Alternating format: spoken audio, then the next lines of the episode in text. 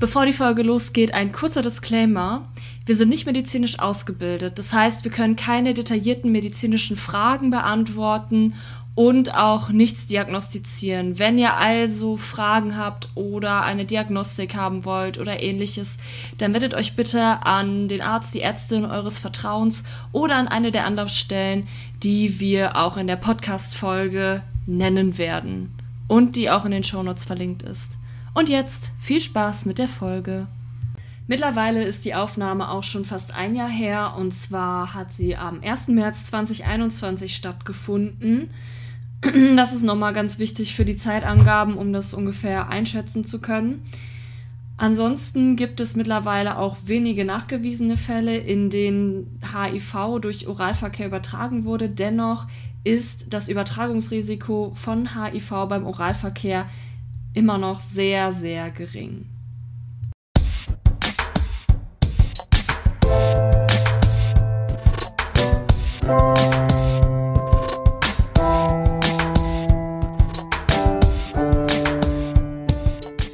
Moin moin und herzlich willkommen zu einer neuen Folge vom sexualpädagogisch wertvollen Pod- und Videocast.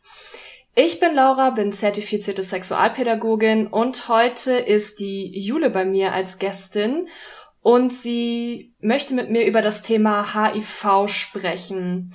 Jule, schön, dass du da bist, freut mich. Ähm, möchtest du dich kurz vorstellen? Ja, gerne. Ähm, hi, ähm, ich bin Jule, ich bin Mitte 30 und ich wohne in der deutschen Großstadt. Ich äh, mag Sport, Hip-Hop und Politik und Genau, ich bin selbst positiv, deswegen bin ich heute hier. Ich arbeite im pädagogischen Bereich und das, das ist auch so ein bisschen der Grund, weshalb ich nicht mit meinem echten Namen hier auftrete, weil ich meinen Job sehr mag und das Gefühl habe, ich habe dann Angst vor Diskriminierung, wenn ich ja mein, mein, meine Infektion offen kommunizieren würde. Und ähm, deswegen genau bin ich heute hier mit einem anderen Namen. Ja, aber schön, dass du da bist, schön, dass du dich gemeldet hast und dass du deine Erfahrung und dein Wissen auch mit uns teilen möchtest. Und danke auch für deine Offenheit. Mm, man merkt ja dann auch schon so ein bisschen, das ist ja immer noch so ein Thema, was wahrscheinlich auch sehr stigmatisiert ist, was Leute halt auch nicht so gerne nach außen kommunizieren denke ich mal. Leider schon. Ja, aber da können wir ja später auch noch mal drüber sprechen. Wir haben euch gefragt, was wollt ihr eigentlich über das Thema HIV wissen und auch über das Leben mit HIV wissen. Aber erstmal steigen wir ein, was ist überhaupt HIV?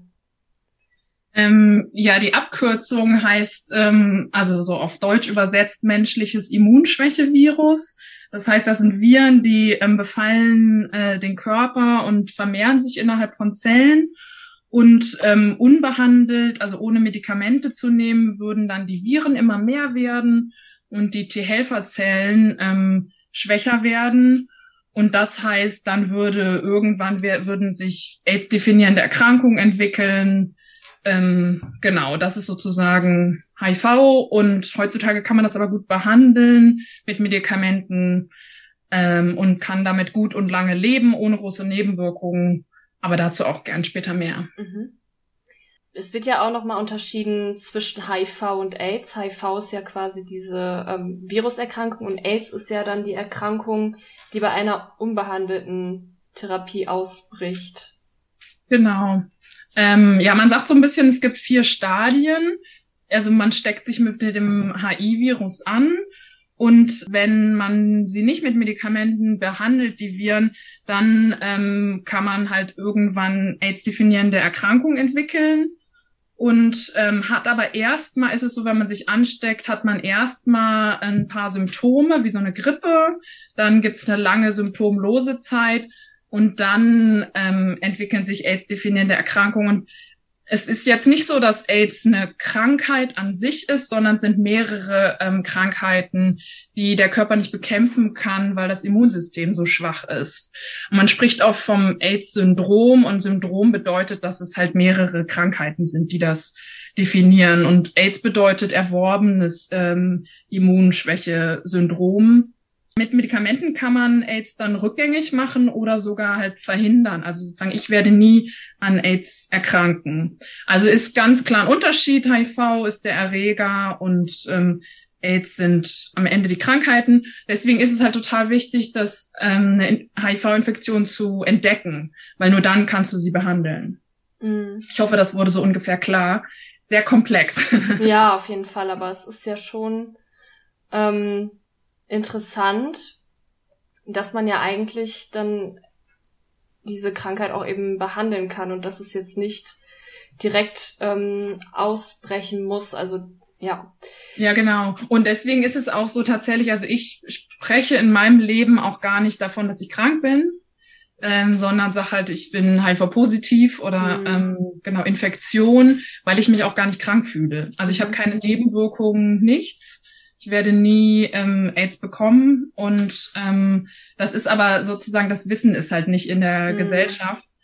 Aber deswegen ist es auch so ein bisschen so, finde ich es auch schwierig, wenn das so gleichgesetzt wird. Also wenn Leute irgendwie von auch von AIDS-Tests sprechen, weil es ist ein HIV-Test, ne? aber das ist so ein bisschen in unserer Gesellschaft halt schon so drinne, das Wording, mhm. aber ich finde den Unterschied total wichtig. Also du hast so ein bisschen auch den Eindruck, das wird immer noch mal sehr synonym verwendet und immer ja. auch irgendwie vermischt und es ist gar nicht so trennscharf.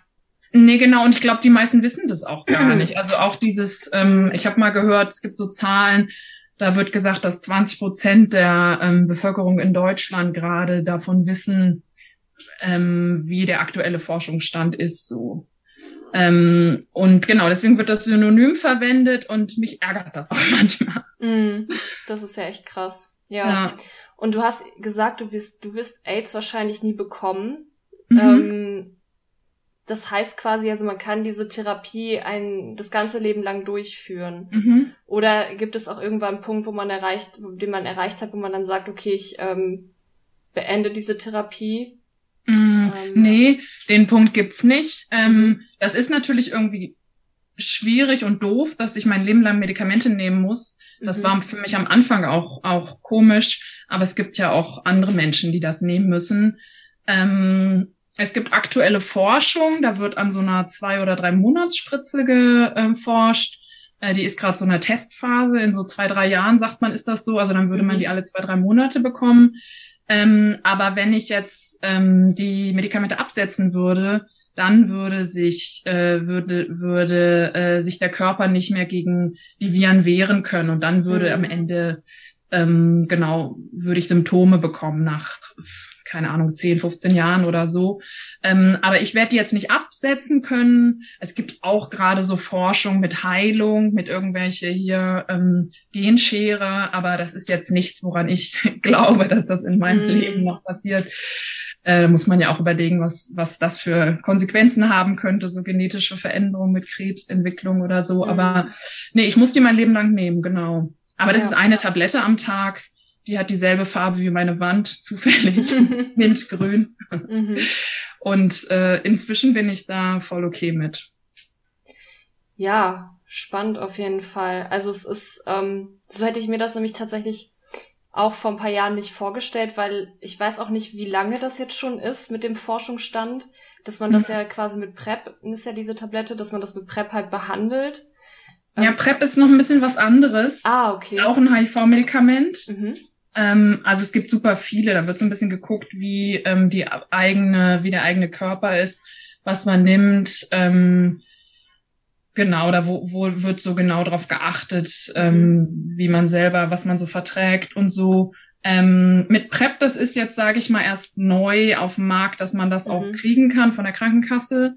Ähm, aber mit, also so seit 2019 mit dem Forschungsstand so richtig bewiesen ist es seit 2008. Ah, äh, okay. Äh, so eine Schweizer Studie.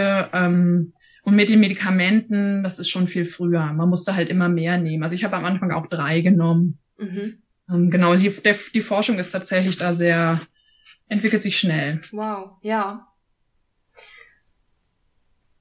Das ist auf jeden Fall sehr, ähm, sehr interessant auch, mhm. ähm, wie, wie detailliert oder wie tief man auch in dieses Thema einfach reingehen kann und wie ähm, unter wie viele unterschiedliche Medikamenten es gibt und dass man ja auch wirklich immer auch so ein bisschen am Puls der Zeit bleiben muss, um da auch wirklich mhm. up to date zu sein. Ja, es muss zum Glück nicht ich allein, sondern eine Ärztin. ja, das stimmt. Ja, da gehe ich ähm, alle drei Monate hin. Mhm. Ähm, die ist auch super cool. Ja. Ja, dann Glückwunsch auf jeden Fall, dass du so eine tolle Ärztin gefunden hast. Auch. Mhm. Die nächste Frage war, ähm, wie viele Menschen in Deutschland sind eigentlich HIV-positiv? Ähm, genau, da musste ich selber nochmal nachgucken. Als ich selber positiv wurde, waren das 80.000, jetzt sind es 90.700, also von 2019 sind die Zahlen. Und ich kann mir so Zahlen immer so schlecht vorstellen. Deswegen ähm, kann ich das mal vergleichen mit so einer mittelgroßen Stadt wie Tübingen oder Flensburg. Mhm. Die haben ungefähr so viele Einwohner. Und ähm, so ungefähr 20 Prozent in Deutschland sind Frauen. Mm, und die Zahl, das ist total spannend, finde ich, also so 2600, sagt man ungefähr, kamen 2019 dazu an Neuansteckungen. Mhm. Das kann man natürlich nicht direkt sagen, weil man das erst später erfährt, ne, wie viele Leute sich angesteckt haben oder rausfindet. Aber was ich ganz spannend finde, ist, dass die Zahl bei Männern, die Sex mit Männern haben, sinkt, der mhm. Ansteckung. Mhm und die Zahl der Heteros oder auch ähm, intravenösen DrogengebraucherInnen, die, ähm, die steigt. Also auch nur leicht, aber so, das ähm, finde ich schon krass, dass genau ist bei, könnten wir später zu bei PrEP noch drauf zukommen. Mhm. Ähm, da liegt das wahrscheinlich dran. Und was ich auch total erschreckend finde, ist, dass ähm, 34 Prozent erst spät, ähm, also mit, mit Spätfolgen schon ähm, von ihrer Infektion erfahren und 15 Prozent sogar im AIDS-Stadium, mhm. was ja super viel ist. Ja. Und dann ist die Infektion halt auch eher tödlich. Ne? Mhm. Und das heißt, da, das zeigt, finde ich, auch wieder, dass es eigentlich nur gut ist, Tests zu machen, weil dann kann das Virus auch nicht so viel anrichten im Körper. So. Mhm. Ähm, Genau, und von diesen 90.700 sagt man, das ist ja alles nur eine Vermutung, ne, weil du weißt ja gar nicht, wie viel die Dunkelziffer ist, mhm. aber dass 88 Prozent wissen von ihrer Infektion. Also es gibt schon noch einige, die gar nicht wissen, dass sie positiv sind. Mhm. Ähm, genau. Ja, auch wie du dann das schon von den äh, Symptomen erzählt hast, wo wir ja vielleicht gleich nochmal ein bisschen ausführlicher drauf eingehen werden, mhm. dass es ja dann auch oft mit einer Grippe einfach verwechselt wird und man dann jahrelang symptomfrei ist. Ja, genau. Genau, ich überlege gerade, ich bin am Anfang zum Arzt gegangen und da wurde, glaube ich, irgendwie, ähm, da hatte ich so einen Hautausschlag und halt so eine mhm. krasse Grippe. Äh, also da wurde auch bei Frauen wird auf jeden Fall nie ein HIV-Test gemacht. Mm, okay. Habe ich das Gefühl. Und ich kenne auch andere, die mit den der akuten Infektion zum Arzt gegangen sind, wo aber nichts gemacht wurde. Genau. Krass. Ja. Tja. Ja, deshalb ist auch wichtig, dass man sich halt testen lässt. Ja, voll. Und dann kommen wir auch schon zur nächsten Frage. Richtig gute Überleitung auf jeden Fall. Wie findet man denn heraus, dass man HIV-positiv ist? Ja, wie wir gerade schon meinten, also oder beziehungsweise das haben wir eigentlich nicht gesagt, aber eigentlich merkst du es am Anfang gar nicht. Mm. Du merkst nach ähm, ein paar Wochen ähm, diese diese ähm, grippeähnlichen Symptome aber eigentlich merkst du es überhaupt nicht. Und dann merkst du es erst nach 10, 15 Jahren oder so, wenn Symptome auftreten. Und deswegen sollte man sich einfach regelmäßig testen lassen und das ist inzwischen relativ einfach, sage ich mal. Also seit einem halben Jahr ungefähr gibt es ähm, Schnelltests in ähm, Drogerien und Apotheken. Das ist, da macht man sich so einen kleinen Pixel ähm, in den Finger und kann das zu Hause machen. Der muss natürlich nochmal ähm, nachgeprüft werden ne, von ÄrztInnen. Und ähm, dann gibt's aber auch natürlich so Gesundheitszentren oder so lokale Testangebote, je nachdem, in welcher Stadt man lebt, die auch anonym sind. Also das heißt, meine Krankenkasse würde das auch gar nicht erfahren, wenn ich das nicht möchte. Ne? Irgendwie manche mhm. sagen, ich bin bei einer privaten Krankenkasse, da kommt der Brief dann nach Hause zu meinen Eltern oder so. Ähm, genau, und dann äh, kann man es natürlich auch bei normalen äh, Ärzten und Ärztinnen machen. Ähm, oder es gibt so Checkpoints spezielle oder AIDS-Hilfen, das kann man eigentlich relativ einfach übers Internet ausfinden. Und mhm. ähm, ich finde tatsächlich, jede und jeder sollten sich regelmäßig testen lassen, auch ähm, wenn sie nicht unbedingt das Risiko eingegangen sind, weil ich tatsächlich, ähm, ich glaube, zwei Personen kenne, die von ihrem äh, Partner oder Ehemann angesteckt wurden, die ja auch in einer, sage ich mal, sie dachten, sie, sie leben in einer monogamen Partnerschaft Und dann wurden sie angesteckt und ähm, ja, deswegen finde ich eigentlich, jeder sollte das machen, wie so, wie man regelmäßig mhm. zum Zahnarzt geht oder zur Gynäkologin, zum Gynäkologen. Ja. Wow. Ja. Ja, und vor allen Dingen mit diesen Tests von der Drogerie. Das ist ja, mhm. es ist da total die Überwindung, glaube ich, ne, weil du es ja eigentlich auch verdrängen möchtest. Aber ähm, die kosten irgendwie so 20, 30 Euro. Mhm. Und in diesen Testzentren ist es sogar kostenlos. Mhm. Aber es gibt auch sowas, ähm, wo ich halt Geld äh, zahlen kann und alle sexuell übertragbaren Infektionen ähm, einmal durchchecken kann. Mhm. Es gibt ja jetzt nicht nur HIV. Genau. Es gibt auch andere, die man nicht direkt merkt und die irgendwie bei ähm, äh, Menschen mit äh, Gebärmutter und Eierstöcken ja. ähm, Unfruchtbarkeit hervorrufen kann. Ja, das kann schon echt heftig sein. Das kann schon echt auch das ganze Leben beeinflussen. Genau. Deshalb, ja. Ist auf jeden Fall wichtig. Lasst euch testen regelmäßig. ja. Wir hatten ja schon mal drüber gesprochen, über die Symptome. Das wäre jetzt so die nächste Frage. Da hast du ja schon ein bisschen was zu erzählen. Ja. Ähm, genau, welche Symptome wann auftreten? Ich kann ja noch mal grob was dazu sagen. Mhm. So, also bei mir war es so, dass ich so nach drei, vier Wochen wirklich wie so eine Grippe hatte. Mhm. Also so mit Nachtschweiß und ähm, Fieber und ich war völlig fertig und hatte so Hautausschlag, geschwollene Lymphknoten. Also ich denke manchmal so krank war ich nie. Mhm. Ähm, auch Mandelentzündung hatte ich noch einige. Das war auch nicht schön. Ähm, genau, und dann geht das aber wieder weg von selbst. Und ähm, dann ist es echt ganz lange ähm, symptomlos, obwohl die Viren den Körper innerlich schädigen. Mhm. Ähm, und dann ähm, wird das äh, Immunsystem halt irgendwann so geschwächt, dass äh, Erkrankungen auftreten können, ähm, die einem sonst aber auch nicht schädigen würden. Also das ist sozusagen die Krux. Diese Krankheiten wie irgendwie bestimmte Pilzinfektionen, Tumore mhm. oder eine bestimmte Art von Lungenentzündung, die würden einem Menschen mit ähm, starken und gesundem Immunsystem halt nichts ausmachen. Mhm. Aber wenn du HIV-positiv bist, dann halt schon. Und man sagt halt so zum Beispiel, dass nach zehn Jahren ungefähr 50 Prozent der Menschen Symptome haben. Also man kann natürlich gar nicht sagen, sind bei jedem unterschiedlich und man kann auch gar nicht sagen, wann was auftritt. Aber ähm, das dauert halt alles so seine Zeit und du merkst es am Anfang nicht. Mhm. Und ich kenne auch Leute, die halt dann mit im Stadium AIDS erst sozusagen das rausgefunden haben. Und das hat war eine ganz lange Leidensgeschichte von Ärzten und Ärztinnen, bis sie das überhaupt rausgefunden hatten. So.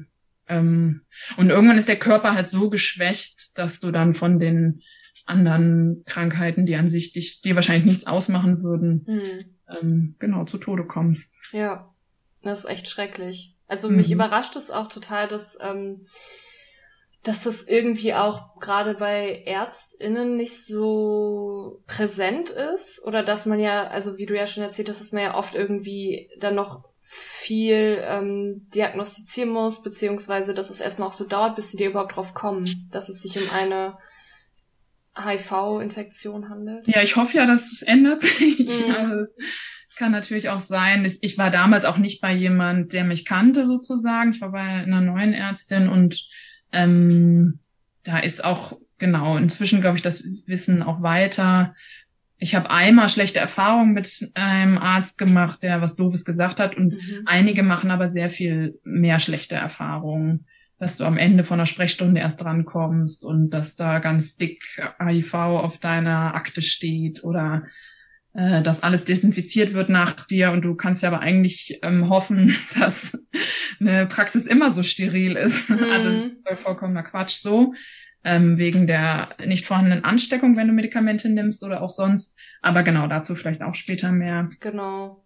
Ja, auch eine, ähm, ja, dann gerne dazu später mehr, weil das ist ja, also das habe ich jetzt gerade auch total irritiert, dass es dann desinfiziert wird. Ähm, ja, das haben manche erzählen das so. Ja. Ähm, mir ist das zum Glück noch nicht passiert. Meine, ich habe es eigentlich fast allen äh, Ärzten und Ärztinnen von mir gesagt, muss ich aber gar nicht. Mhm. Die haben alle cool reagiert. Also mein Zahnarzt meinte irgendwie, ja, danke, dass Sie mir das sagen. Wenn Sie Tuberkulose hätten, wäre ja schlimmer. Okay. So, also, und der hat da irgendwie noch, noch Scherze drum gemacht. Okay. Ähm, ja, und du musst es eigentlich auch in diesem Bogen angeben, wenn du. Mm, das stimmt, ja. Musst du nicht. Also ich finde, man kann es auch weglassen, mhm. weil es den Arzt eigentlich und die Ärzte nichts angeht, so mhm. in bestimmten Situationen. Aber genau, ist halt doof, wenn du doofe Erfahrungen machst. Ne? Mhm. Ja, und wie es übertragen wird, da sprechen wir ja gleich nochmal drüber. Ähm, die nächste ja. Frage wäre, wie leicht kann man denn zurückverfolgen, von wem das Virus übertragen wurde? Mhm, genau, ich bin ja keine Medizinerin, deswegen bin ich mir jetzt nicht richtig sicher, aber ich glaube eigentlich schon, dass du das so, dass du die Virenstämme analysieren kannst und es dann herausfinden kannst, von wem du dich angesteckt hast. Aber die Frage ist ja ein bisschen, ähm, wozu? Mhm. Also wozu sollte man das machen? Und äh, was, was bringt einem das? Und falls es die Frage ist, ähm, wer ist schuld äh, an der Ansteckung, dann verstehe ich das so ein bisschen. Also mit der Thematik habe ich mich selber, beschäftige ich mich manchmal mit oder auch ähm, Scham. Also das beschäftigt mich auch so emotional einfach. Ähm, aber irgendwie haben ja bestimmte Bedingungen dazu geführt, dass man sich angesteckt hat.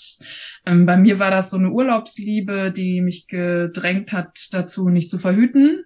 Und ähm, dann sage ich mal, dann macht es doch eigentlich keinen Unterschied, wenn ich danach sage, er war schuld oder ich war schuld. Mhm. Also bestimmte Bedingungen führen zu irgendwas und haben bestimmte Ke Konsequenzen. Und ich denke dann so ein bisschen die Frage, die Klärung der Schuldfrage bringt einen nicht unbedingt weiter.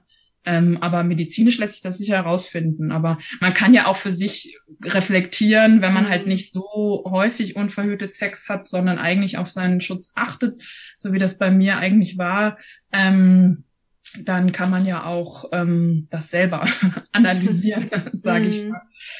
Ja, sicher könnte man das, aber genau, wozu dann so ein bisschen.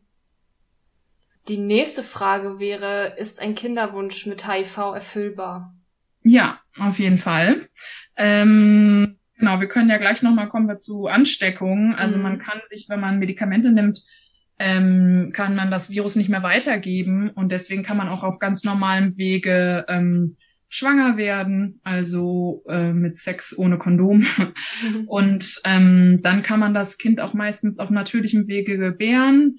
Früher war das so, dass eher Kaiserschnitte gemacht wurden, aber das, das muss heute nicht mehr sein. Und ähm, das wird aber dann individuell geguckt, so ein bisschen. Man muss halt Medikamente nehmen. Ne? Also wenn mhm. man Medikamente nimmt, dann zählt das alles nur. Ähm, sonst kann sich das Kind schon anstecken. Und ähm, auch künstliche Befruchtung könnte man machen. Und da kenne ich aber wiederum auch eine, die da diskriminiert wurde. Also der dann mhm. gesagt wurde, äh, nee, geht nicht und äh, sowieso sie hier mit HIV und so. ähm, aber genau, eigentlich kann man's. Und was ich auch ganz spannend finde, ist, dass jeder schwangeren Person wird ein HIV-Test ähm, empfohlen. Mhm. Ähm, und dann ist es deine Entscheidung, ob du den machst oder nicht. Und da würde ich sozusagen jeder Person empfehlen, den zu machen, weil mhm. wenn du es dann rausfindest, dann kannst du immer noch Medikamente nehmen und ähm, dich behandeln lassen und das Kind ähm, wird nicht äh, positiv. Aber man muss es nicht machen, sozusagen, den HIV-Test. Mhm. Aber deswegen kommt es heutzutage schon noch zu Kindern, die geboren werden mit HIV, aber ähm, muss eigentlich nicht sein. Genau. Aber ja, jeder Mensch äh, kann ganz normal Kinder Zeugen, also als, als positiver, ähm, sich als Mann definierender äh, Mensch und ähm, als Frau, genau, kannst du ganz normal Kinder kriegen. Mhm. Okay, du hattest ja schon drüber gesprochen, kurz, wie man sich halt anstecken kann mit HIV. Genau, und das ist so ein bisschen, finde ich, wichtig, dass man da unterscheidet zwischen mhm. einer behandelten und einer nicht äh, behandelten ähm, Person. Also wenn du halt Medikamente nimmst, dann ist das Virus unter der Nachweisgrenze. Das heißt, das können normale Instrumente, medizinische Instrumente gar nicht mehr nachweisen. Und dann bist du gar nicht ansteckend. Mhm. Ähm, das heißt, du kannst auch nicht beim Sex das übertragen. Genau, und auch nicht bei ähm, von Blut zu Blut ähm, und so weiter. Äh, und dieses Wissen ist halt seit gibt es seit 2008 durch so eine Schweizer Studie. Ähm, und jetzt gibt's aber immer mehr Studien noch mit mhm. ähm, Paaren, wo einer positiv war und einer nicht positiv war, wo das dann da so nachgewiesen wurde. Ähm, und man nennt das auch ähm, Schutz durch Therapie. Das mhm. heißt, äh, ich nehme eine Tablette am Tag und das sorgt dafür, dass ja die Viren unter der Nachweisgrenze sind. Ich muss natürlich auch regelmäßig zur, zu meiner Ärztin ähm, Und genau, Schutz durch Therapie ist sozusagen heißt, dass man das nicht übertragen kann und sie nicht nachweisen kann. Mhm. Man nennt das auch so als Slogan N gleich N, also genau. also nicht nachweisbar ist gleich nicht übertragbar und das mhm. da gibt's auch ganz coole Kampagnen eigentlich. So Wissen verdoppeln heißt die eine, mhm.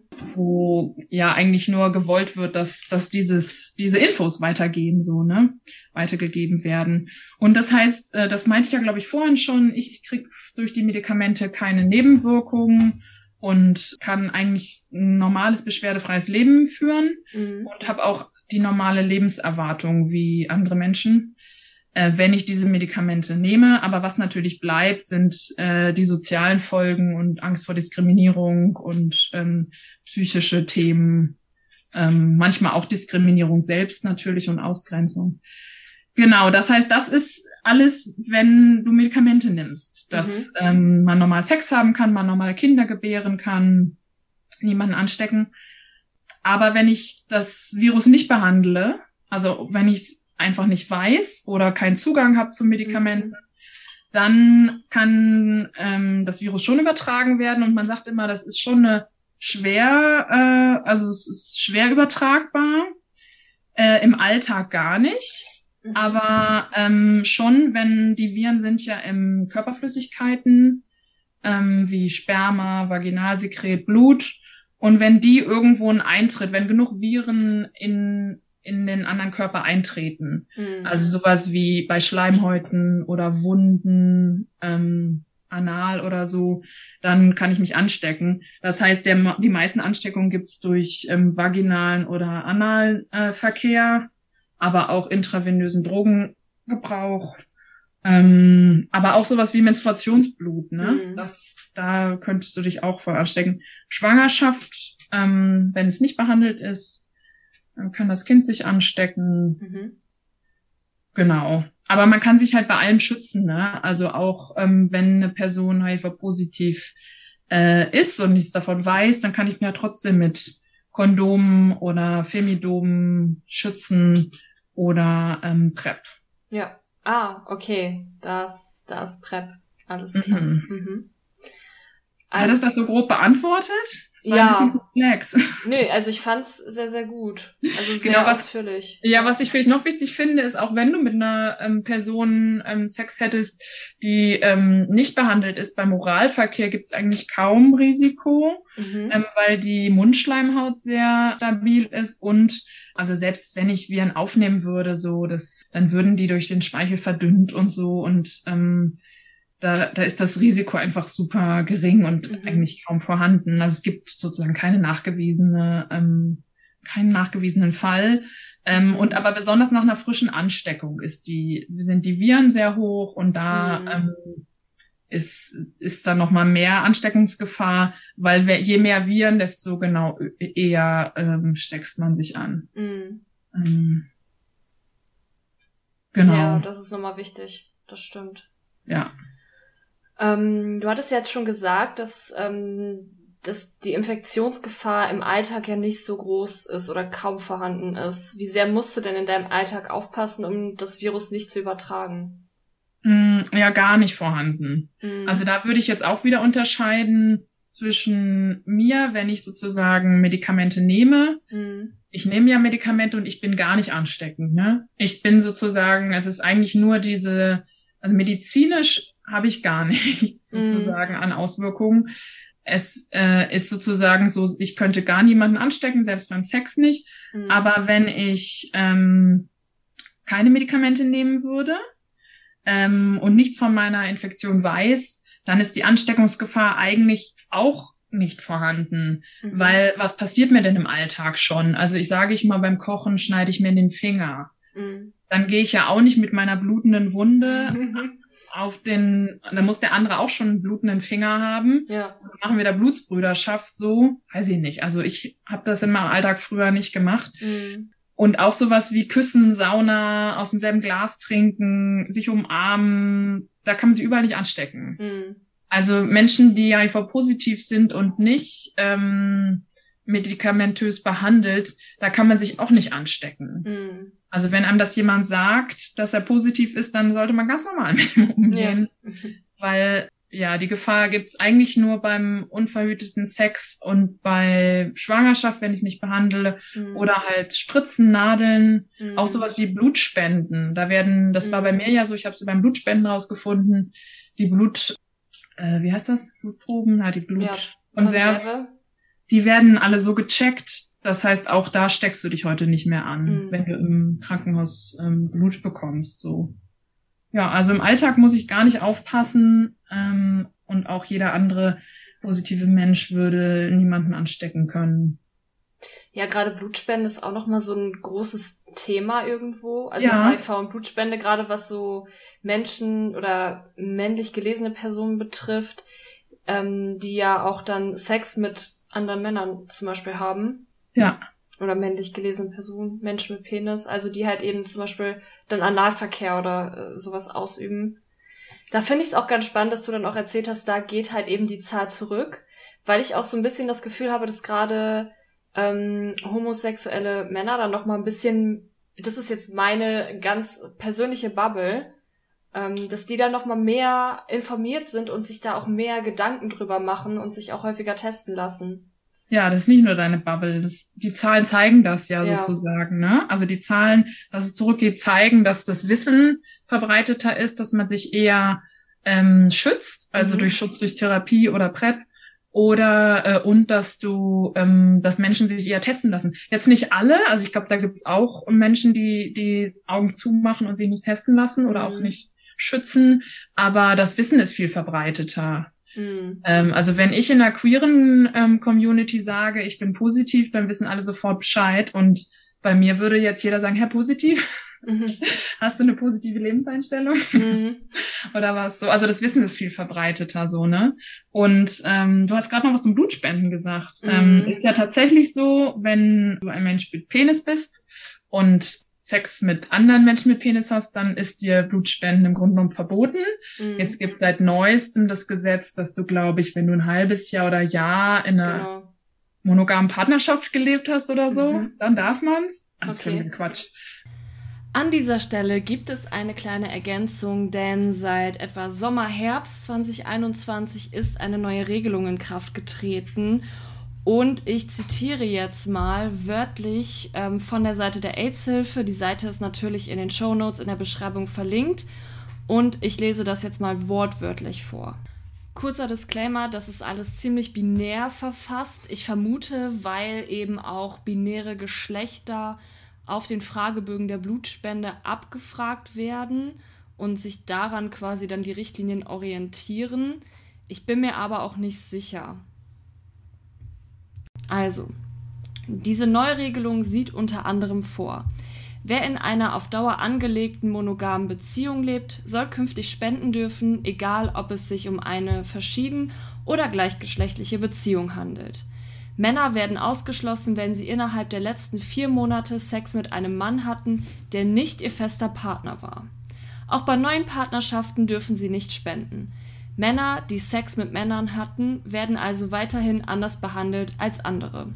Ausschlussgründe sind demnach unter anderem im Wortlaut der Homöopath nee, Hämotherapie-Richtlinie, sorry, Sexualverkehr zwischen Frau und Mann mit häufig wechselnden Partnern, Schrägstrich Partnerinnen, Sexualverkehr mit einer Transperson mit häufig wechselnden Partnern, Schrägstrich Partnerinnen, Sexualverkehr zwischen Männern, MSM in Klammern, mit einem neuen Sexualpartner oder mehr als einem Sexualpartner, Sexarbeit, Sexualverkehr mit einer Person mit einer der vorgenannten Verhaltensweisen, Sexualverkehr mit einer Person, die mit HBV, HCV oder HIV infiziert ist.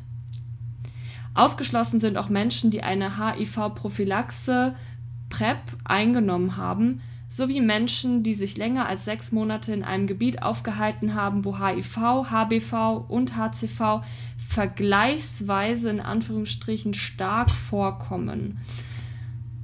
Eine Spende ist jeweils erst vier Monate nach dem genannten Verhaltens, Verhalten bzw. Ereignis möglich. Dies wird mit einem diagnostischen Fenster begründet. Weil ich halt so ein bisschen denke, hallo, bei mir wurde es doch rausgefunden. Mhm. Also ich habe ja auch nicht gewusst, dass ich positiv bin und habe es auch nicht geahnt, weil in meinem Leben gab es das nicht sozusagen. Also genau. diese Urlaubsliebe, das ähm, habe ich ja nicht mit gerechnet so, ne? Ja. Und da wurde es ja auch rausgefunden. Das heißt, bei, also die, die testen das Blut. Also deswegen ist es total die Diskriminierung, dass das ja, verboten wird. Es ist äh, total sinnfrei einfach. Weil, ähm, ja, und ja. Da sind ja, also da sind ja auch andere Länder deutlich weiter als wir hier in Deutschland, was das betrifft. Und ah, das weiß ich nicht. Denke ich, müsste ich jetzt mal nachgucken, aber ich bin mir ziemlich sicher. Okay, also allgemein sind andere Länder weiter, ne? Ja, in was, was queere England, Themen angeht, ja. Genau. In England Fall. kann man irgendwie sich testen lassen mhm. und dann kann man äh, Telefonnummern angeben von Menschen, mit denen man unverhütet Sex hatte mhm. und dann werden die kontaktiert vom Gesundheitsamt, weil dieser Anruf danach ist ja auch mega mhm. unangenehm. Ne? Also wenn ich jetzt mit jemandem danach Sex gehabt hätte ohne Kondom, ähm, dann ist es ja voll peinlich und unangenehm und das machen, glaube ich, deswegen manche auch nicht. Und dann wird es einfach für einen gemacht, so, ne? Und ja. da, ja, also ich glaube, es gibt auf jeden Fall andere Länder, wo die Sachen besser sind, aber ja. Mhm. Ähm, genau. Wie, wie sieht's denn aus? Wie beeinflusst denn eine HIV-Infektion dein Liebes- und Sexualleben? Mhm, genau, wie ich schon meinte, medizinisch ja gar nicht, offiziell mhm. sozusagen. Genau. Ähm, weil ich ja Schutz durch Therapie nutze, äh, also die Medikamente und ähm, dann ist es ja so wie mit Kondom verhüten. Ähm, und rechtlich bin ich auch nicht verpflichtet, jemand zu sagen, wenn ich Medikamente nehme. Mhm. Aber natürlich spielt es schon eine Rolle, ähm, weil ich persönlich den Anspruch habe, es jedem zu sagen oder den meisten Menschen zu sagen, mit denen ich bisher ähm, Sex hatte, nachdem ich positiv wurde. Ähm, das ist, muss nicht sein sozusagen. Und ich kenne auch Menschen, die das nicht so machen. Ähm, aber für mich persönlich ist es irgendwie, möchte ich das? Mhm. Ähm, und das ist natürlich ein bisschen schwierig, weil man was sehr Persönliches sehr früh erzählt, wenn man jemand kennenlernt. Mhm. Ähm, bisher habe ich tatsächlich eigentlich viele gute Erfahrungen gemacht obwohl ich schon sehr erschrocken war, ähm, wie viel ich noch aufklären muss, musste. Ähm, und es gab auch doofe Reaktionen, so mhm. denen es erstmal schwierig war umzugehen. Aber ja, es beeinflusst natürlich schon, weil du es irgendwie erzählen willst. Und das ist halt an einem Stadium, wo du halt eigentlich noch so sehr Leichtigkeit ähm, mhm. hast und so, ne? Ähm, ja, und das ist tatsächlich auch einfach was anderes ähm, in, in der queeren Community, so, mhm. ähm, so wie ich das zumindest erlebe. Ne? Da wird das manchmal, also es gibt auch Vorbehalte, das will ich gar nicht sagen, die mhm. auch einem begegnen, aber da wird es, ähm, glaube ich, mit weniger, ich muss oft diese Erklärbären sein, so. Mhm. Also ich muss immer noch so, manchmal habe ich schon überlegt, ob ich einen Flyer entwickle. so eine Visitenkarte. Ja. Das, das musst du beachten, oder man muss, man muss ja eigentlich nichts beachten, sondern nichts beachten. dieses, das ja. musst du nicht beachten, alles. ja, und es ist tatsächlich, es ist tatsächlich einfach nur dieses, okay, ich sag dir was, was eigentlich egal ist, mhm. aber es ist trotzdem wichtig, weil ich weiß, dass du komisch reagieren würdest, wenn du es nicht wüsstest. Also ja. es ist ja mega komplex, aber ähm, ich habe einen ähm, Freund, mit dem ich mal so drüber gesprochen habe und der auch meinte, er wäre total angegriffen, wenn ich ihm nicht, also ich habe mit dem gar keinen Sex gehabt im Leben, so, ne? Wenn ich ihm nicht gesagt hätte. Und ich glaube, das ist einfach dieses, wenn du, wenn du ähm, das jemand nicht gesagt hast und dann sagst du es ihm aber irgendwann, mhm. dann ist das so wie so ein Vertrauensbruch mhm. für viele. Und Genau, es ist, es ist ja so sozusagen, ich habe dem ja nichts vorenthalten, ich habe ihn ja nicht in Gefahr gebracht genau. oder sie, aber ähm, genau, und deswegen ist es natürlich schon, spielt es noch schon eine Rolle und ich würde mal behaupten, bei Heteros ist es noch mal was anderes einfach, mhm. weil es da weniger ähm, Wissen gibt und mhm. genau, leider, aber das wird mehr. ja, Gott sei Dank. Ähm, wie gehst du denn bei FreundInnen damit um? Ähm, genau, inzwischen wissen es eigentlich sehr viele. Mhm. Ähm, das Erzählen ist trotzdem irgendwie teils schwierig gewesen, weil ich halt immer so er erklären muss. Mhm. Und ähm, ja, wenige wussten auch schon über den aktuellen Stand Bescheid, bevor ich es gesagt habe. Das freut mich dann immer. Und ähm, Freundinnen vergessen oft, dass ich positiv bin, was mich dann auch manchmal irgendwie trifft, weil es mich ja emotional schon beschäftigt mhm. manchmal das ist, glaube ich, von denen eigentlich lieb gemeint, so, oh, ich vergesse das eigentlich, so, ne? Aber ähm, für mich spielt es natürlich manchmal eine Rolle so. Mhm. was mich besonders eigentlich freut ähm, oder gefreut hat, wenn sich Freundinnen ähm, selbst beschäftigt haben damit. Also mhm. wenn die sich selbst Wissen angeeignet haben oder eine war auch bei einer Beratung, das ähm, fand ich irgendwie super, mhm. weil ich das Gefühl habe, diese Rolle, ich bin da nicht die, die, die überlegen ist mit dem Wissen, ähm, das haben auch ein paar wenige gemacht. Das fand ich irgendwie toll. Also finde ich dann irgendwie eine große Wertschätzung. Aber das spielt mhm. natürlich eigentlich keine Rolle. Ähm, und ich merke immer, wenn ich es jemand erzählen will, ähm, wenn ich das Gefühl habe, ich würde sonst Sachen verschweigen. Mhm. Also ich hatte eine Mitbewohnerin und habe dann immer gesagt, wenn ich bei der meiner Ärztin war, ja, ich war Blutspenden, mhm. weil so ein bisschen war ich das ja auch. Ich muss dann Blut abgeben, dann werde ich untersucht. Und dann habe ich irgendwann gedacht, ey, das ist vollkommener Quatsch, wenn ich hier immer so Konstrukte äh, auspacke. Und dann habe ich es ihr irgendwann erzählen wollen und dann war irgendwie für mich das auch gelöster so. Und genau, wie gesagt, inzwischen wissen es fast alle in meinem mhm. näheren Umfeld. Und natürlich lernt man auch neue Menschen dazu und dann ist immer so ein bisschen die Frage, wie erzähle ich es jetzt und wann? Und ich habe meistens keine Lust aufs Erzählen inzwischen. Mhm. Aber inzwischen, also es hat mich, hat mich eigentlich, hat's Freundschaften auch gestärkt, mhm. ähm, weil man sich so ein bisschen noch intimer begegnet und mehr Verletzlichkeit zeigt und so. Also ich habe eigentlich das Gefühl sogar, dass meine ähm, ja, Freundinnenschaften, wenn man das so sagen darf, mhm. ähm, näher wurden Total schön. Ja, ja, ja. Ich finde auch, also das klingt total blöd, aber mir hat die Infektion schon irgendwie auch was gebracht im mm. Leben. Weil ich so ein bisschen einmal, ja, dann denkst du einmal über deinen ähm, Tod nach, ähm, wo es andere nicht tun. Mm. Mein Vater hat irgendwann gesagt so, ähm, naja, jeder weiß ja, dass er stirbt und du hast es jetzt nochmal per Mail geschickt bekommen. so als Reminder. Ja, aber so ein bisschen dieses, okay, du beschäftigst dich mit deiner ja, eigenen Sterblichkeit. Klar, total. Und so ein bisschen, was ist mir denn wichtig im Leben und wer ist mir denn wichtig und ja, also ich habe tatsächlich das Gefühl, es ist ein Reifungsprozess, den man dann hat ähm, im Leben dadurch. Boah, das ist echt krass. Also ne, irgendwie, ja, es ist aber wirklich so, man beschäftigt sich mit mit der eigenen Sterblichkeit, weil ja. Ja, ich will es jetzt jemanden wünschen, ne?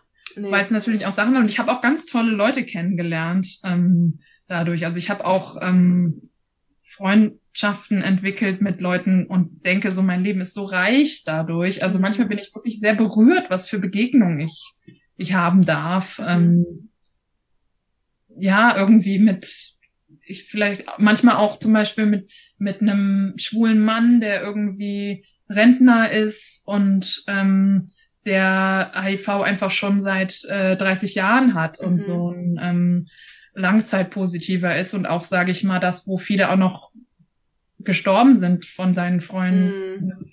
ähm, dass ich das sozusagen so jemand treffen darf. Und ähm, also ich habe sehr berührende Begegnungen tatsächlich oft und bin auch so sehr, also tatsächlich denke ich oft, dass es reicher ist, mein Leben. Also wie gesagt, ich will es niemandem wünschen. Ich es hat ja, bringt ja auch total viel Selbstzweifel und mhm. ähm, Diskriminierung ja. und ähm, so mit sich und Komplikationen, aber ähm, also ich ist schon auch cool, was ich gewonnen habe dadurch so. Aufgrund dessen, weil du auch Leute dann gefunden hast, mit denen du dich austauschen kannst. Und ja, es gibt so ein Seminarhaus, mhm. äh, das heißt Waldschlösschen. Ähm, das ist ähm, bei Göttingen. Mhm. und da gibt's so, äh, also Akademie Waldschlösschen. Und da gibt's so, also es wurde so in der AIDS-Krise gegründet von ähm, schwulen Männern. Mhm. Ähm, und da gibt's so verschiedene Seminare, also auch sehr viel sexualpädagogische Weiterbildung. Ähm, und ähm, viel so ja in der für die Trans-Community äh, oder irgendwie Hochschulgruppen, queere mhm. Hochschulgruppen, sowas, ähm, oder irgendwie queere Lehrer und Lehrerinnen so. Mhm. Und ähm, da gibt's auch Seminare für Positive und da habe ich ziemlich coole junge Leute getroffen. Und ähm, ja, damit so, da haben sich manchmal dann Freundschaften ergeben und ähm, das ist tatsächlich einfach sehr cool, was für Menschen ich da kennenlernen durfte. Ja, klasse. Total ja. toll. Ja, ich werde das auf jeden Fall alles mal verlinken, ähm, was ja. wir jetzt so angesprochen haben. Dann äh, könnt ihr euch da auch nochmal informieren, gegebenenfalls auch vernetzen. Ja, ähm, du hattest jetzt auch schon kurz erzählt, ähm, wie deine Familie auf deine Diagnose reagiert hat. Möchtest du dazu noch ein bisschen mehr erzählen? Ja, also die waren natürlich erschrocken, mhm. weil die nichts wussten von der aktuellen Situation. Ähm, aber die haben mich jetzt nicht abgewertet oder ausgegrenzt, was auch bei Menschen, manchen Menschen der Fall ist so. Es weiß aber auch nur meine Kernfamilie, also nicht mhm. meine Oma oder damals lebte mein Opa noch, ähm, meine Tanten oder Cousinen, die wissen das jetzt nicht. Da sehe ich irgendwie den Mehrwert nicht. Mhm. Ähm, und meine Mama, die hatte am Anfang irgendwie Mitleid mit mir und war sehr traurig. Mhm. Ich glaube, so ein bisschen aus Angst, dass mein Leben jetzt komplizierter wird. Jetzt sagt sie aber oft so, sie ist mir auch dankbar, wie dass ich ihr so ein bisschen zeige, wie das das Leben auch anders sein kann mhm. und was mhm. noch dazu gehört. Und inzwischen ist es tatsächlich, also das mit meiner Mama war super schwer für mich. Mhm. Ähm, und inzwischen ist es aber so, dass es voll normal ist auch, dass wir Gespräche darüber führen. Mhm. Also dass ich irgendwie sage, ähm, hier ja, keine Ahnung, was ich so erzähle, aber mhm. weil es irgendwas zu erzählen gibt, also bei der Ärztin passiert ja nicht viel, die, die Werte sind ja immer gleich, so immer unter mhm. Nachweisgrenze und so, aber manchmal gibt's ja irgendwas, was einen beschäftigt, ähm, in der Welt auch an Nachrichten und dann erzählen meine Eltern oder reden wir darüber oder mit, genau, irgendwie so, mein Bruder, so. Also das heißt, inzwischen ist es normal, aber am Anfang war es schon irgendwie natürlich auch schwierig. Mhm. Ich habe es ihnen aber auch recht schnell gesagt. Mhm. Aber das ist bei jeder Person auch anders. Ne? Das stimmt, ja. Welche Vorurteile begegnen dir denn zu deiner Infektion? Mm, schon so ähm, Schlampe. Also so, ähm, so, dass man wild rumgevögelt hat und nicht auf sich geachtet so. Mhm. Aber ich finde so ein bisschen Slut-Shaming gibt's ja eh leider noch heutzutage, ja. äh, eigentlich gerade gegenüber Frauen. Ähm, und ähm, dann so ein bisschen dieses Selbstschuld zu sein. Mhm. Äh, und so ein bisschen dieses, äh, ah, diese Seuche aus Afrika. Mhm. Das sind so Sachen, die mir begegnet sind. Aber wie ich meinte, da gibt's halt auch noch Menschen, die da noch, noch schwierigere Sachen erleben mussten, so, ne? Mhm. Also sexuelle Ab, ähm, Lehnung, aber das ist ja kein Vorurteil, mhm. sondern eher, das ist dann eine Entscheidung in dem Moment, aber das ist, ähm, das ist mir auch schon mal passiert. Aber dann auch basierend wahrscheinlich auf Vorurteile, oder?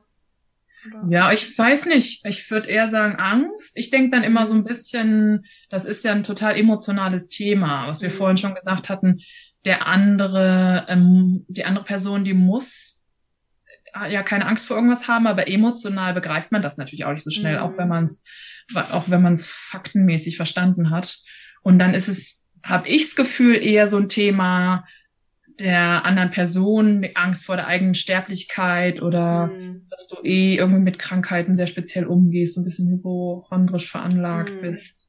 Also deswegen, ähm, ob es dann auf Vorurteilen basiert, also ich glaube eher so ein bisschen Unwissen dann und dann emotional ist natürlich schwierig. Mhm das gestehe ich auch jedem ein, so, ne? Das ist natürlich ein, in der Hetero-Welt ein Thema, womit nicht ähm, jede, jeder sich so beschäftigt. Aber mhm.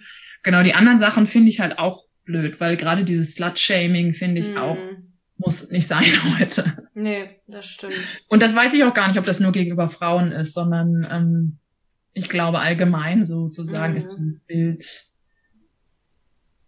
das ja irgendwie Quatsch ist. Mhm. Jeder, jeder sollte ja das machen, was er mag, ohne, wenn er keinen anderen verletzt. Ja, das stimmt. Und ob man jetzt verhüteten oder nicht verhüteten Geschlechtsverkehr hat, ähm, sagt ja auch nichts über die Anzahl der SexualpartnerInnen aus. Hm, das verstehe ich gerade nicht. Also so ein bisschen, du kannst ja theoretisch auch 100 SexualpartnerInnen haben, die und immer mit Kondom Sex gehabt haben oder du kannst fünf haben und immer ungeschützten Geschlechtsverkehr und ja, die ja. Gesellschaft das von dir erwartet, dann natürlich Genau. auch immer in einer monogamen Beziehung und Ja. äh, ne, aber also nee, und das meine ich halt so auch mit diesem, das meine ich halt, das Slut-Shaming hat eigentlich nichts mit HIV nur zu tun, sondern Genau. es ist allgemein, finde ich, einfach Quatsch. So eine Abwertung. Mhm. Und genau, ich, also bei mir ist jetzt die Anzahl der ähm, Menschen, mit denen ich unverhütet Sex hatte, also das ist schon ein bisschen wie so ein Lottogewinn, ne, den ich da mir eigentlich Ja, geholt habe. So, Mhm. ähm, das ist jetzt nicht so, dass ich immer unverhütet Sex hatte und jedes Mal hätte bei sein können, so ne. mhm, das Ja. stimmt. Ja, es geht auch viel einfach um Unwissenheit, ne, dass sie, dass sie sich vielleicht selber nicht um deren Infektion wissen Ja. und dann das auch nicht kommunizieren. Ja, Ja, ich sag manchmal zu Menschen auch sozusagen, ich bin ja eigentlich viel sicherer als andere. mhm. weil andere wissen ja gar nichts um ihren Status. Und ich bin ja regelmäßig bei äh, meiner Ärztin und auch auch ähm, jeder andere ähm, positive Mensch. Wir wir werden dann auch auf äh, sexuell übertragbare Infektionen getestet, wenn Mhm. also ich muss da sozusagen bewusst nachfragen als Frau, aber manche Menschen werden auch pauschal mitgetestet. Also bei meiner Ärztin muss ich da extra nachfragen, aber Mhm. und dann ist es ja so, dass das ist ja nicht sonst sonst ja nicht so, ne? Mhm. Außer du nimmst die PrEP. Mhm. Da wirst du auch getestet. Ja, also es ist auf jeden Fall immer sehr anstrengend und auch unangebracht, Leute anhand ihrer SexualpartnerInnen generell einfach auch zu bewerten. Mhm. Das auch einmal kurz so als letztes Statement. Du hast, wir haben jetzt auch schon viel über die PrEP gesprochen, ähm, aber noch nicht so wirklich erklärt, was ist die PrEP jetzt eigentlich genau? Genau, also das heißt äh, Präexpositionsprophylaxe, Mhm. kompliziertes Wort. Ähm, das sind HIV-Medikamente, die man, die ein HIV-negativer Mensch nimmt, ähm, aus Schutz vor HIV. Mhm. Und das würde jetzt gar nicht jeder nehmen, weil es ja auch ein Medikament, aber das schützt so gut wie Kondome oder Schutz durch Therapie vor HIV und äh, ist halt auch, wie wir vorhin schon meinten, erfolgreiches Mittel gegen Neuinfektion. Also die Zahl äh, wurde gesenkt, seit die auch von Krankenkassen gezahlt wird. Mhm. Aber die Einnahme muss sich sozusagen lohnen für dich auch als Mensch. Ne? Und es wird zum Beispiel empfohlen für Menschen mit erhöhtem äh, Ansteckungsrisiko. Mhm. Also sage ich mal, wenn irgendwie klar ist, ähm, du hast viel Sex mit äh, wechselnden PartnerInnen Mhm. und äh, ohne dabei auf Kondom oder Schutztherapie als Ansteckungsstrategie ähm, zu bestehen, so ne? Also wenn das irgendwie klar ist, dann ähm, verschreiben ÄrztInnen einem das und die ist seit Oktober 2019, glaube ich, ähm, zugelassen in Deutschland. Mhm. Vorher gab es auch äh, so Generika, die sich dann Leute aus, der, aus anderen Ländern äh, gekauft haben. Mhm. Aber genau, das ist die PrEP. Und die Frage ist ja so ein bisschen, warum, warum wissen das nicht mehr? Mhm. Warum kriegen das nicht mehr mit? Da würde ich denken, ähm, weil das natürlich auch nicht für alle relevant ist. Mhm. Also weil jetzt nicht jeder Medikamente nimmt, jede äh, äh, Person, um dieses Risiko einzugehen. Und dann denke ich ein bisschen, das ist wie mit der Aufklärung von dem Forschungsstand allgemein Mhm. dass da halt immer so eine, das ist immer sehr ambivalent, weil du willst ja auch nicht das Ganze verharmlosen. Mhm. Und da ist so mein Gefühl, ähm, also mein Wunsch wäre, dass man aufklärt über die aktuelle Fachlage, sage ich mal, ähm, aber gleichzeitig auch klar machst, die Ansteckung hat irgendwie mögliche Diskriminierung oder psychische Folgen und sich jede, jeder schützen soll durch PrEP, Schutz durch Therapie oder Kondome und halt die Leute sich mehr testen lassen sollten. Also ich finde, am liebsten wäre mir, mein Wunsch wäre tatsächlich, wenn sozusagen alles ähm, über alles aufgeklärt wird. Aber Mhm. die Schwierigkeit ist, glaube ich, wirklich so ein bisschen die Angst, dass es dann verharmlost wird. Und mein Gefühl ist tatsächlich aber eher, dass Leute gar nicht an HIV denken. Das Ja. ist eher, eher Schutz vor, also in der Hetero-Welt Schutz vor ähm, Schwangerschaften, aber dass nicht gedacht wird, hier kann ich mich mit HIV anstecken. Mhm. Aber wie, wie ich vorhin schon meinte, irgendwie 2600 äh, Neuinfektionen pro Jahr in Deutschland. Also das heißt, es gibt schon Ansteckungsgefahr. Ne? Mhm. Und, und das ist mein Gefühl, dass man da deswegen ähm, Kondome manchmal weggelassen werden, weil man so denkt, ah ja, nee, ich nehme ja die Pille oder Zum so. Beispiel, ja. ja, genau, das also wäre so mein Gefühl. Aber es wäre schon cool, wenn sozusagen über alles ähm, breiter aufgeklärt wird. Das stimmt. Und mehr getestet. Ich, mich hat's auch so ein bisschen gewundert. Es ist ja jetzt auch schon seit 2008 bekannt, dass HIV unter Therapie nicht übertragbar ist. Ja. Das habe ich nie in der Schule gelernt. Nee.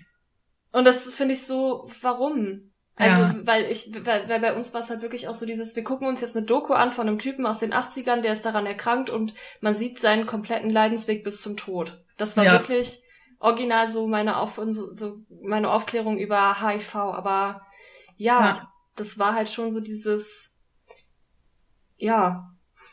Es muss natürlich erstmal ankommen, ne? Ja. Also bei LehrerInnen muss es ja erstmal ankommen. Genau. Dann, ich glaube, es ist auch oft dieses Thema Sex ist beschämt. Ähm, da gucken wir gar nicht drüber hin. Und deswegen wird dann irgendwie, das spielt, glaube ich, auch noch mit rein. Mhm. Ähm, und dann muss dieses Wissen natürlich ankommen in der Ausbildung, sage ich mal, und dann weitergegeben werden. Oder man muss auch, keine Ahnung, Lehrbücher ändern. Mhm. Aber dasselbe ist ja bei der Klitoris, ne? Oh ja. Nein. Ja, da gibt's ganz viel, wo man sagen muss, waren, ja. ähm, da ist halt irgendwie der Bedarf ein anderer oder beziehungsweise die Botschaften sind schon sehr auf Prävention ausgerichtet und eben werdet nicht schwanger und bekommt keine Krankheiten, weil die anderen Themen vielleicht zu beschämt sind, zu ja, ja, weil es dann doch eher um diesen gesundheitlichen Aspekt geht. Voll. Mhm.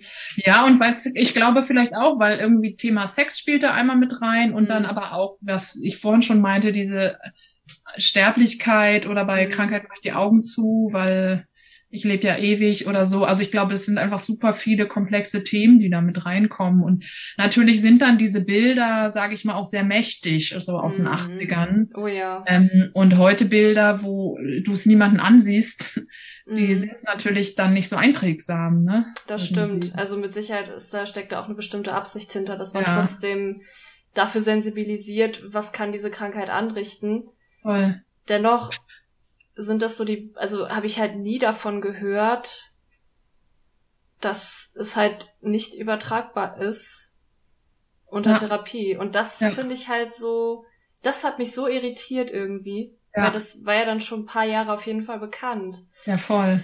Ja. ja, und ich denke manchmal, ich weiß gar nicht, was passieren muss, dass sich Dinge ändern, aber ich glaube mhm. auch sozusagen, sage ich mal, prominente Vorbilder, die bringen manchmal auch was. Und mhm. zum Beispiel Magic Johnson, der Basketballer, der mhm. ist ja positiv. Also ich, ich habe mal auch mal mit einem Menschen gesprochen, der meinte, der hat sein Wissen daher. Mhm. Oder hier die ähm, von den No Angels, Nadja Benaissa oder so. Mhm. Ich weiß gar nicht, wie sie heißt. Oder Conchita Wurst. Ah, ähm, okay. Genau. Und ich glaube, also manchmal denke ich, vielleicht verändert nur das was. Aber diese mhm. Kampagne halt, was ich vorhin schon meinte, Wissen verdoppeln mhm. oder auch Liebesleben, das sind diese STI, äh, also sexuell übertragbare Infektionen, die Seiten, die haben gute Fakten oder auch die Deutsche mhm. AIDS-Hilfe, so, das ist alles, das Wissen ist da, aber genau, das muss halt verbreitet werden, so, ne? Mhm. Und vielleicht geht's dann nur durch so jemand Bekanntes, der dir das erzählt oder ja. also ich kläre ja auch auf, indem ich das meinen FreundInnen erzähle so. Das stimmt. Und ich sag dann immer, erzähl's bitte weiter. ja.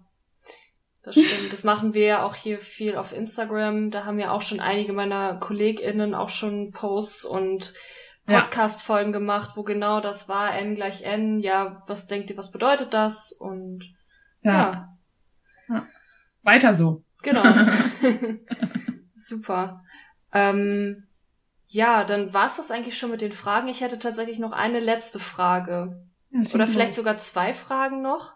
So viel eine, du willst. eine, die mir jetzt gerade nochmal im Gespräch gekommen ist. Was würde denn jetzt passieren, wenn du die Einnahme deiner Tablette einmal am, an einem Tag vergisst? Ach so, ähm, genau, das passiert leider bei mir auch manchmal, mhm. ganz selten, aber mal das passiert erstmal gar nichts. Also das ist so wie bei anderen ähm, Medikamenten, dass der Wirkspiegel so äh, ähm, ist im Körper, dass da, dass das auch das überdauert, sage ich mal. Mhm.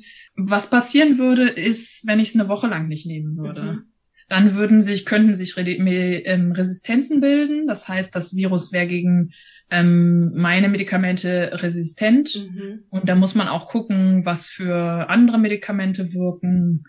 Genau, also das wäre ein bisschen uncool. Das ist halt immer ein bisschen spannend, wenn ich auf Reisen gehe. Also da bin ich schon mhm. manchmal doppelt aufgeregt, ähm, dass äh, ich die da mitnehme.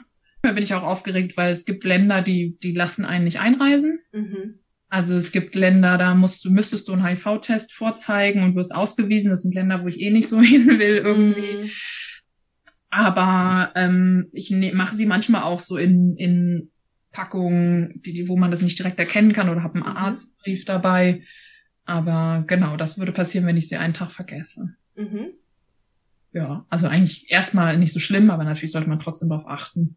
Und länger ist dann halt schwierig. Ja, das stimmt. Und dann hast du noch eine Frage? Ja, und zwar die letzte. Und diese Frage stelle ich eigentlich allen meinen GästInnen. Und zwar gibt es, weil du jetzt das letzte Wort hast und wir jetzt so zum Ende der Folge kommen, gibt es noch etwas, was du unseren Zuhörenden mitgeben möchtest? Ähm, vielleicht mein Wunsch, wenn ihr heute Neues erfahren habt, dann erzählt das doch anderen Leuten. Und wenn dir mal eine Person begegnet, die HIV-positiv ist, dann äh, geh ganz normal damit um. Und ich finde schon neugierig. Man kann ja auch fragen, ob man da gerade was zu fragen kann, aber so genau, einfach irgendwie ganz normal und einfach Leuten davon erzählen, wenn es was Neues gab. Oder auch wenn es nichts Neues gab. Gibt mhm. genug Leute, die das nicht wissen. Ja, das wäre mein Wunsch. Liebe Jule, vielen, vielen Dank. Ähm, du hast das wirklich super toll erklärt und ich bin mir ziemlich sicher, dass ähm, unsere Zuhörenden da ganz, ganz viel draus mitnehmen werden. Vielen, vielen Dank für deine Offenheit. Danke, dass du dir die Zeit genommen hast und dein Wissen, deine Erfahrung mit uns geteilt hast. Ich würde sagen, wir verabschieden uns dann und dann bis zur nächsten Folge. Tschüss. Bye.